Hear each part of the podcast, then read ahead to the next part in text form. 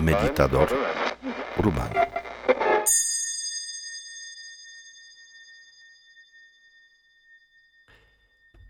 Hablemos del presente. Hoy quiero dedicar un poquito de tiempo a eso. Últimamente hay muchas prácticas que prometen enseñar o conectar con la presencia, estar presente. Y yo quiero hablar del presente. Creo que es buen punto para comenzar el estudio de lo que es la presencia o de estar en el presente, ese metafísico, ese espiritual presente. Pues finalmente, para poder salir de uno mismo, de lo que vive en el presente, yo creo que vale la pena conocerlo un poco, ¿no? Entonces, ¿de qué, cómo se caracteriza, de qué está hecho el presente en la mente de cada uno de nosotros? En todas las prácticas anteriores de una u otra manera siempre menciono lo mismo, que todo lo que estamos viviendo, todas las percepciones, todo el entendimiento, inclusive del mundo entero, del universo y más allá del universo, está en la mente de uno, uno lo percibe en la mente. El día que la mente acaba, el día que uno se muere, esa percepción desaparece, desaparece el universo, desaparecen los problemas, desaparece dolor, sufrimiento, desaparece todo, uno desaparece. Bueno, algo queda, pero ese tema es diferente, ese tema de qué es lo que ocurre con la mente o qué forma toma la mente que pierde la capacidad de recrear la realidad y el presente es un tema muy interesante, pero para otra plática. ¿Qué es lo que hay entonces en el presente? Bueno, ¿cómo percibo yo, Wojtek, mi presente? Pues básicamente es una confusión, es una cantidad de información, de experiencias, de pensamientos, de sentires, de emociones, de expectativas impresionante. Impresionante. La meditación hace que yo pueda poner en orden estas cosas y separar. Me gusta mucho el término que la Tenzin Wangyal usa para eso. Tenzin Rinpoche dice separar la mente pura de la mente impura. Separar sacar de esta confusión, de ese sargazo en la mente, sacar algo en lo que tú puedas apoyarte, en lo que puedas descansar, donde puedas recuperar fe, bienestar, capacidad de sentirte bien, amar en un instante, ¿no? Separarlo, porque si no lo separas, pues es eso, sargazo.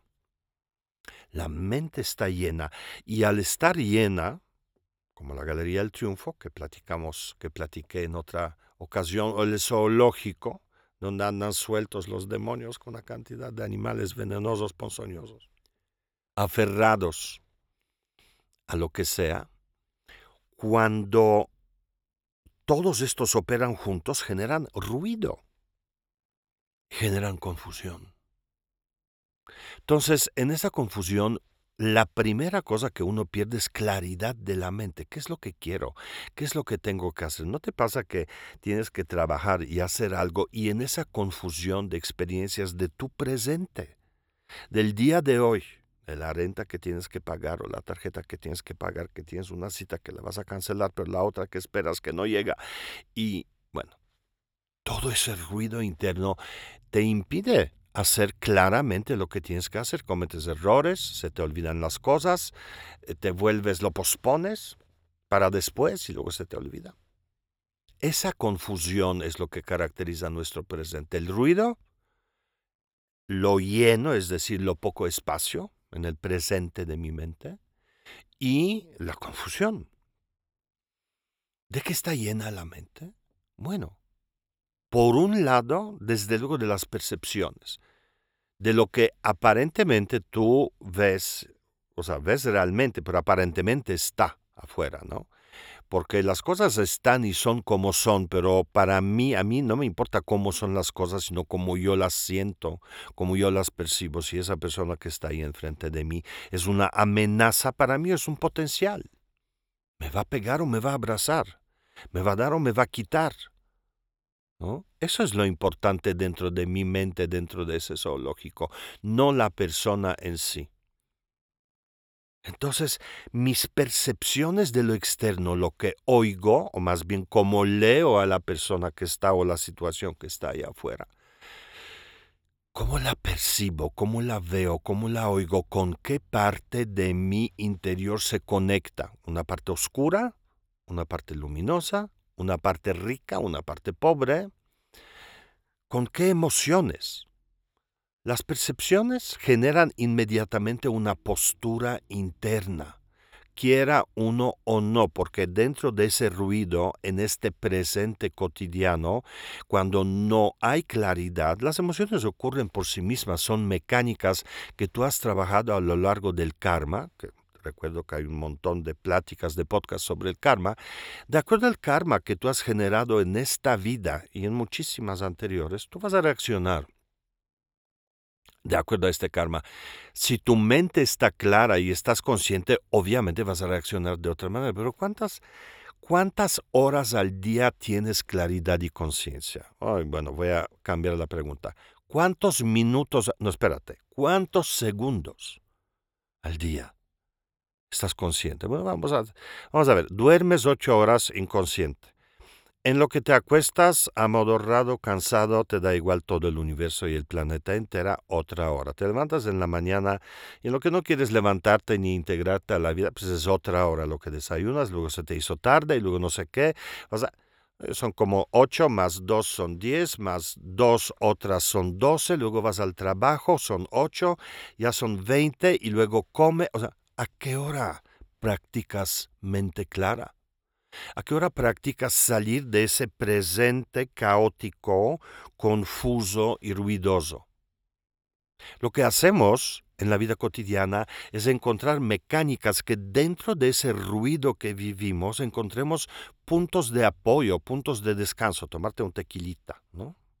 Yo recuerdo hace muchísimos años cuando trabajé en, en, en Avantel, pero en mero principio, cuando llegó a México, había muchos muchos expat, muchos, este, porque la compañía era parte de MCI, entonces había muchos americanos, que tenían otra mecánica completamente y estaban aterrados viendo que nosotros íbamos a comer, bueno, yo, yo porque me considero chilango, pues, ¿verdad? O sea, pues yo soy polaco e italiano, también expat, pero finalmente mi identidad era diferente, y que tomábamos tequila a la hora de la comida. Y pues el tequila era justamente la manera de liberar el estrés, de marcar como, como pauta, terminó lo, lo horroroso, horroroso, horrorífico de mi trabajo, me tomo un tequila, estoy feliz.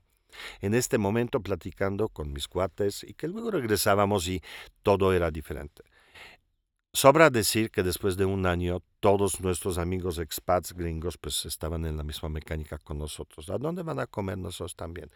Bueno, eso quiere decir que buscamos en ese ruido y en esa confusión y en este caos cotidiano, cotidiano, día con día, día tras día. Nunca te vas de vacaciones, al menos que te vayas a la playa, realmente vas a vacaciones si desenchufas esa parte y persigues las cosas, las cosas placenteras, las cosas que te llevan a la plenitud, que te llevan a la claridad de la mente donde descansas. Pero si no, la mecánica, mecánica es lo opuesto cultivamos la confusión, cultivamos el ruido en la mente, cultivamos la conexión con eso. Nuestras percepciones están diseñadas para ver los problemas, para detectarlos antes, para sufrirlos antes de que surjan. Así estamos diseñados. Tenemos percepciones, tenemos sentires, tenemos emociones. Todas estas generan una lógica, ¿no? Una lógica, por ejemplo, puede se llamar mi jefe.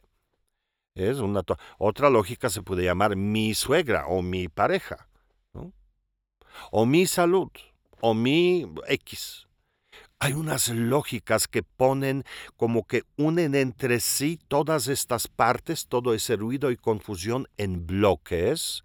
Entonces ahí está el trabajo y problemas del trabajo, mi vida personal y problemas en mi familia, mi vida conmigo mismo y pues tengo que ir al gimnasio, pero me queda lejos y me da flojera, pues allá. Luego, cuando crezca voy a ir al gimnasio, ya tengo 60 y tantos años y pues todavía no he crecido, así que no voy lo cual evidentemente no ayuda en mi salud ni en la forma de descansar.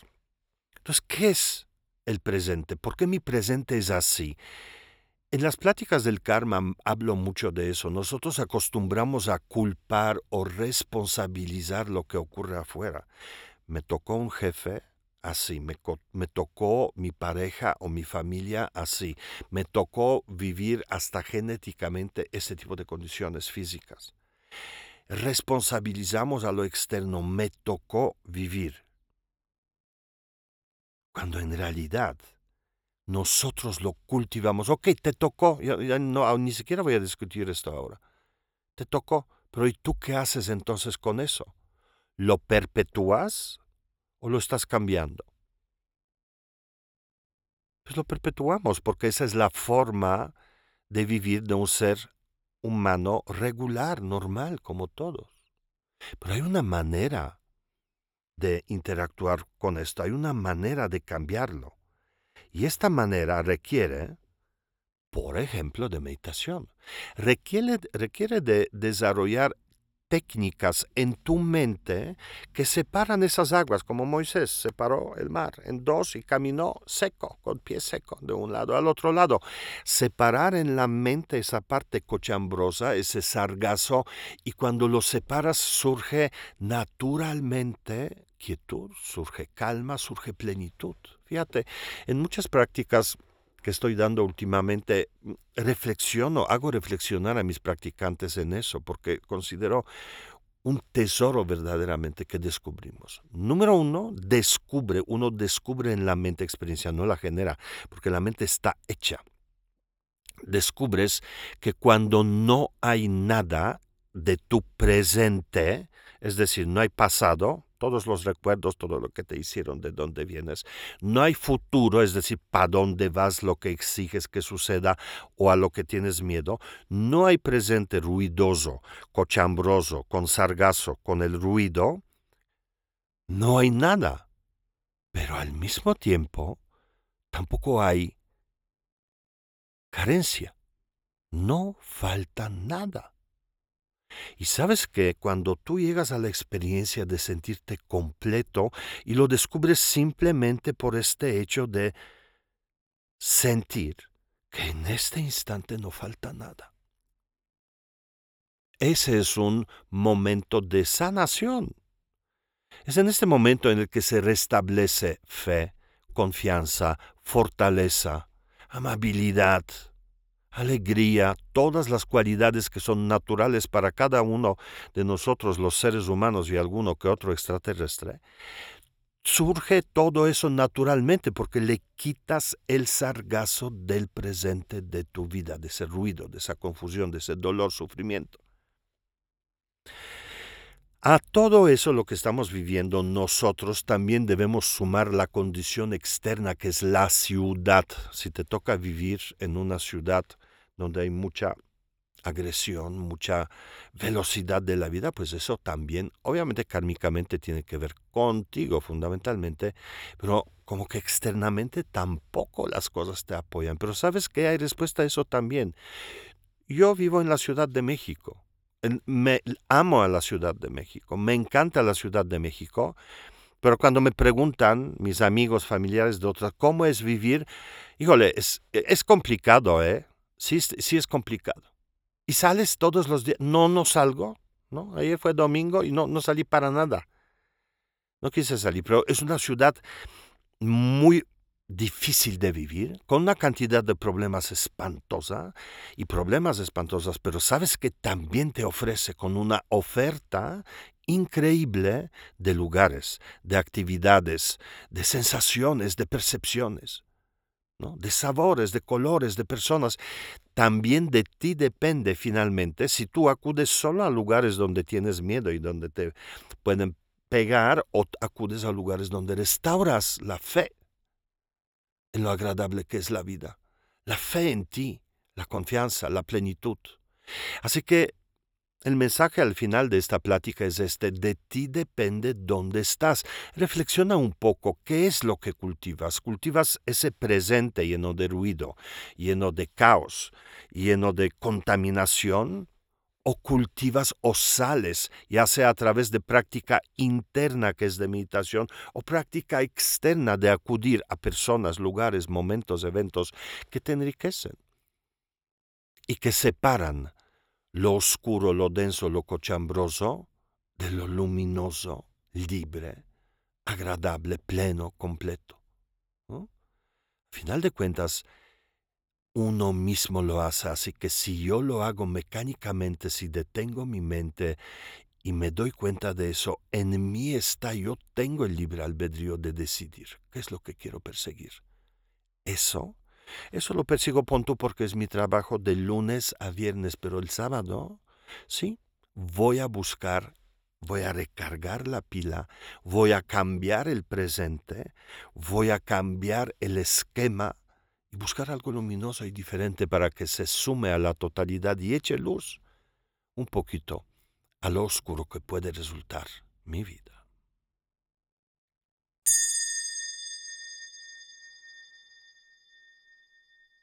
Este es un podcast producido por Southside Bros.